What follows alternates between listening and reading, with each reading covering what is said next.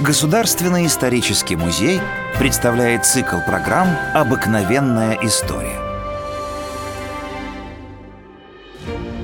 Княгиня Екатерина Романовна Воронцова-Дашкова – первая женщина в истории России, которая в течение 13 лет занимала две важные должности – директора Петербургской академии наук и президента вновь учрежденной Российской академии.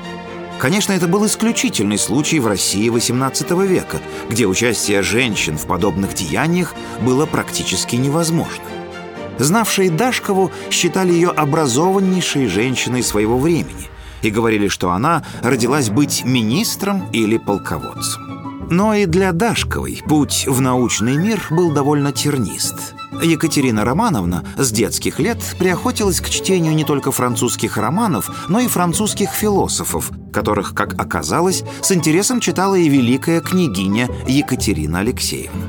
Молодые женщины сошлись на любви к литературе, к французским энциклопедистам и, как показалось Дашковой, подружились, несмотря на разницу лет. В обществе их стали называть Екатерина Большая и Екатерина Малая. Они настолько сблизились, что Екатерина Алексеевна привлекла юную подругу к перевороту против своего мужа Петра III.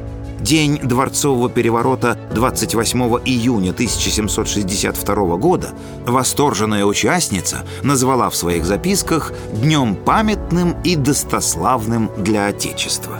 В то утро будущая императрица возглавила верные ей войска и повела их в Петергоф, где находился Петр III. Ее сопровождала и Дашкова. Обе надели мундиры прежней преображенской формы, введенной еще Петром Великим, чем еще больше воодушевили солдат. Скоро император Петр Федорович был взят под стражу. Петербург ликовал, приветствуя императрицу Екатерину II. И больше других радовалась Дашкова, надеясь, что с этого времени их дружба, связанная общим делом, только окрепнет – но чрезмерный энтузиазм юной княгини только раздражал новоявленную императрицу. Наградив недавнюю подругу орденом святой Екатерины, государыня тотчас охладела к ней и будто бы даже перестала ее замечать. Екатерина Романовна была огорчена.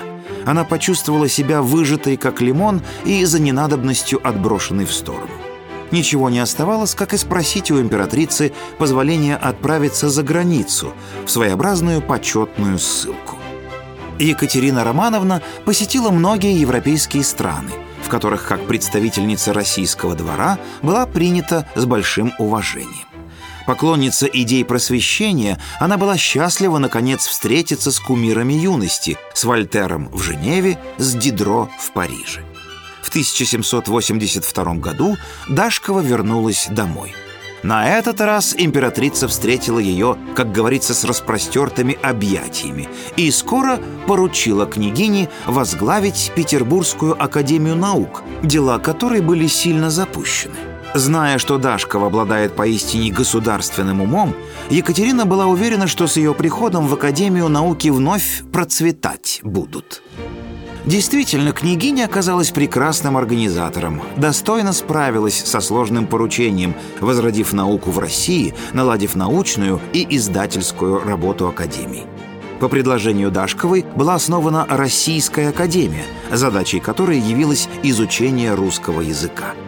Несмотря на то, что сама княгиня, по ее словам, до 16 лет говорила по-русски очень дурно, она желала возвести родной язык в ранг литературных языков Европы. Свою миссию новая академия начала с составления толкового словаря. Это занятие так увлекло Дашкову, что она лично собрала и дала описание более 700 словам. Александр Герцен высоко ценил деятельность Дашковой и писал, что в ее лице русская женщина выходит из своего затворничества, заявляет свою способность и требует участия в деле государственном, в науке, в преобразовании России. Приходите в исторический музей, и вы узнаете о героях наших программ гораздо больше интересных и удивительных фактов. До новых встреч в цикле «Обыкновенная история».